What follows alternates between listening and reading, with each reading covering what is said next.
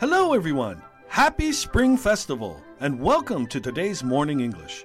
This is Colin. This is Winter，欢迎大家收听今天的早安英文。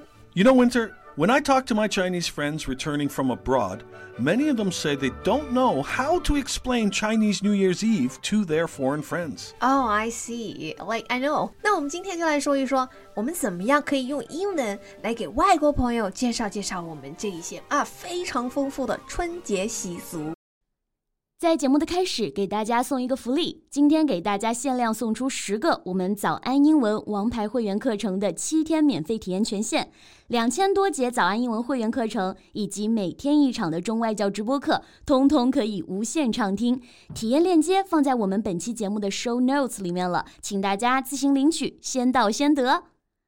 So, the first thing I would say to describe Chinese New Year's Eve to a foreigner is that it's like Christmas and New Year's Eve combined. Okay, Chinese New Year's Eve is like Christmas and New Year's Eve combined，对吧？ Yeah. 嗯，OK，我知道你的意思，就是我们这个除夕啊，我们的这些传统呢，有一点像啊、呃外国人过圣诞节，加上外国人过元旦。 Well, yeah, it's it's everything that foreigners do at Christmas and at New Year's Eve. Chinese do all of that together on Chinese New Year's Eve. Right。另外说，除夕就是 Chinese New Year's Eve。 Yes. OK，其实就是你倒数过农历新年的这个晚上，right？嗯哼 OK, so how should we describe some of the traditions from Chinese New Year's Eve? Well, I would say the most important part of Chinese New Year's Eve is that it's a family reunion. 啊、y e a h family reunion，家庭聚会。 Ah, yeah, many people live and work or study very far from home. But at Chinese New Year's Eve, everyone makes their best effort to come home and have the family reunion. Right，其实我们最重要的春节的习俗就是要回家过年，跟父母、跟家人、跟朋友团聚，对吗、r e u n i o n 这个词啊，其实就是聚会的意思。 Yeah. 那哎，我们经常，比方说春节回到老家，还会跟以前的呃初中同学、高中同学同学聚会。那同学聚会应该怎么说？Classmates reunion。 Sure, sure. What we would usually say class reunion. 哦、c l a s s Oh, reunion 就 Yeah 是同学聚会。Class reunion。 Right. OK，那说回到我们这个 family reunion 啊， That's- 那我们全家人聚到一起吃年夜饭，这个年夜饭好像是叫做 the family reunion dinner，right？ Yes, yes. And Ah. for foreigners, this is like Christmas. We do the same thing for Christmas Day. So foreigners can understand just how important it is. Yeah, family reunion dinner 年夜饭 Yeah. 其实就是家人聚会吃的这顿饭 嘛，right？ yes. so what else should we talk about? Well, I think we could talk about lucky money. Lucky money 幸运钱吗？其实就是压岁钱，对不对 Yeah. yeah, you know, um, the family members giving lucky money to the children. Right? Do foreigners do that? Well, at Christmas time, we give gifts, but usually grandparents will also give children money. And we don't call it lucky money, and it's not really a tradition, but it's something that most grandparents like to do. Okay, so lucky money Yeah. 就是压岁钱了。Yeah, something you put in the red packets, right? Right. okay, so what else should we talk about to describe Chinese New Year's Eve? Well, as with any holiday, traditional foods are a very important part. 当然，过年最少不了的就是吃吃喝喝了，大吃大 喝。每逢过年胖三斤。 So, what are the traditional foods for Chinese New Year's Eve? Well, I think an important one is dumplings. Uh-huh. Mm-hmm. 饺子，right？、Families make dumplings together，大家一起包饺子。包饺子，我们用这个动词 make 哈、m a Right. k e dumplings。 Yeah, dumplings.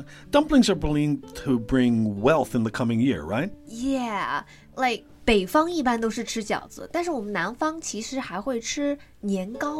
Oh, I see, right. Rice cakes. Yes，rice cakes，年糕，like 炒年糕，fried rice cakes。 Ah, man, I'm getting hungry. You are always hungry. there are many other traditional foods, but I don't want you to get too hungry. So we'll move on. Okay. Well, I think another part of Chinese New Year's to talk about is the CCTV New Year's Gala. yeah, CCTV New Year's Gala. Uh huh.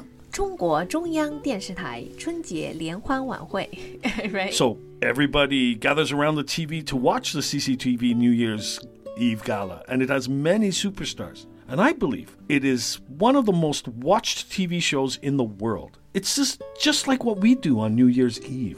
对呀、对呀、就肯定是观看人数最多的嘛，right？ Right. The CCTV New Year's Gala. Right. Gala just means like 聚会、 Yes. 联联欢会。像我们公司办的这个年会可以叫做 End of Year Annual Gala。 That's right. Maybe you should talk about fireworks and firecrackers. We set off fireworks because they make beautiful colors in the sky. Yes, fireworks 就是烟花了。还有那个水果姐，前两年啊有一首很红的歌叫做 Fireworks，、大家可以去听，很好听。OK，那刚刚另外一个词 Colin 讲到的呢是这个 firecrackers，、 Yep 是鞭炮，就不是烟花了，是鞭炮爆竹。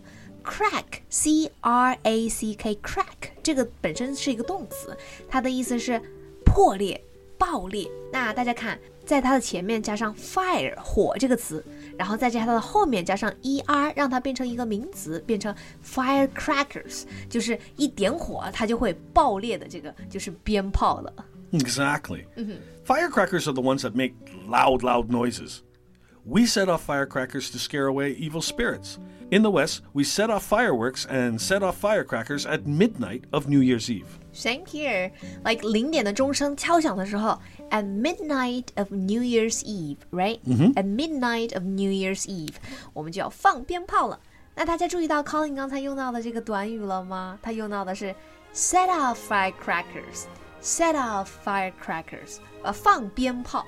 Yeah, yeah, yeah. So, really, I think the simplest way to say what Chinese New Year's Eve is like is to a foreigner, is just to say Chinese New Year's Eve is like Christmas and New Year's Eve combined. Yes. So we have a family reunion. We'll have a family reunion dinner. We make dumplings. We have fried rice cakes. Family members give lucky money to the children so the kids can receive their red packets. And you all watch the CCTV New Year's Gala all together and then set off fireworks and firecrackers at midnight. What a festive night! Ha! Well, that's all the time we have for today. 大家新年快乐！今天的节目就到这里了。如果节目还听得不过瘾的话，也欢迎加入我们的早安英文会员。成为会员，您就可以无限畅听我们每天一场免费的中外教直播课，以及两千多节原创系统课程了。今天我们限量送出十个七天免费试听权限，试听链接放在我们本期节目的 show notes 里了，请大家自行领取，先到先得。 Well, thank you for joining us for today's Morning English podcast. 新年 Kuala! 新年快乐 This is Colin. ！This is Winter. See you next time. See you. This podcast is from Morning English. 学口语就来早安英文。